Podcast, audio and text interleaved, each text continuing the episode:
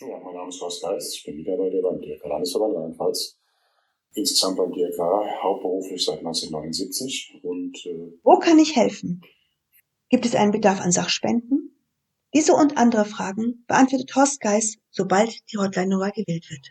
Vorletzte Woche freitags, also den Freitag nach dieser Katastrophe, haben wir dann in der zur Nachmittagszeit dann die Spendenhotline freigeschaltet.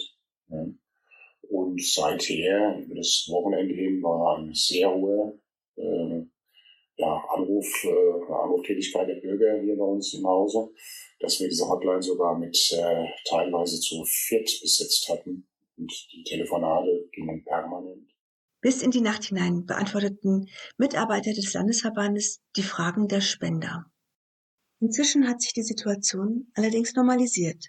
Ja, überwiegend kommen Angebote der Sachspende, das ist der größte Teil, was reinkommt.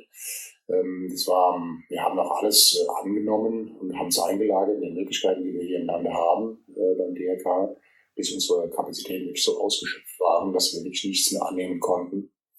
Und äh, was ein bisschen immer auch einen Erklärungsbedarf dem Bürger gegenüber am Telefon bedürfte, ihm, ihm einfach aufzuklären, dass wir nicht mehr aufnehmen können und dass, wenn er was spenden möchte und das, was interessant ist, dann auch was von braucht, direkt braucht und vielleicht auch ein bisschen sekundär erst auch wie Einrichtungsgegenstände und so weiter, ob man das, ähm, oder wir haben es dann aufgenommen, äh, die Kontaktdaten, um es dann später abzurufen, wenn es denn zum Verteilen kommt, weil ich sag, die Lager sind voll und wir konnten einfach nicht mehr.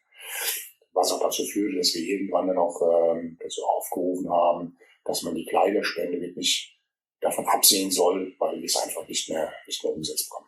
Die Hilfs- und Spendenangebote, die aus ganz Deutschland kamen, waren unglaublich und haben uns alle nachhaltig berührt.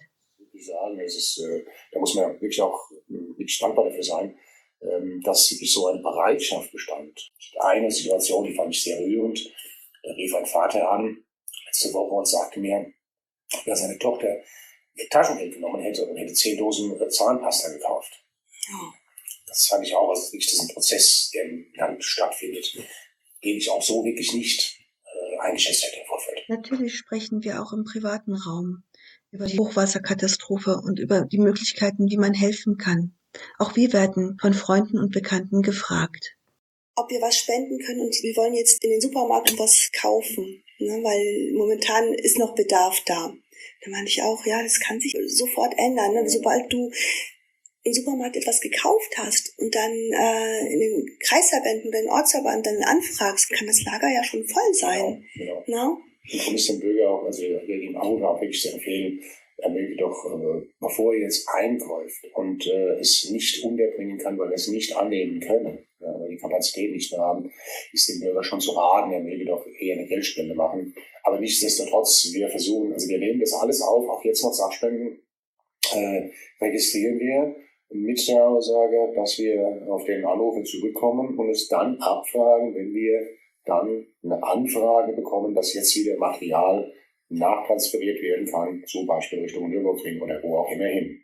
Es gibt ja jetzt auch ein Spendenportal. Genau, das ist jetzt seit letzter Woche ja eingerichtet worden hier vom Hause, ähm, wo der, wo der Anrufer oder derjenige, der auf das Portal drauf geht, der auf unsere Webseite geht, schon mal sieht, aha, es ist immer noch Bedarf und er ist verlinkt und kann sehen und kann sich das selbst digital quasi ähm, seine Spende ankündigen, anmelden. Ja, und das ist dann, das ist da auch der Bedarf ist da und das kann man, das kann man dann auch wirklich schön dann handeln, ja. Derzeit ist die Hotline immer zu den Geschäftszeiten besetzt. An Wochenenden und abends wird ein Anrufbeantworter geschaltet freigeschaltet wird der, der Anrufbeantworter von 10 bis 16 Uhr. Das sind so die absoluten Kernzeiten, wo auch wirklich die meisten Anrufe reinkamen. Da bedienen wir das selbst und zwischen, 10, zwischen 16 und 10 Uhr morgens läuft der Anrufbeantworter jetzt seit Mitte letzter Woche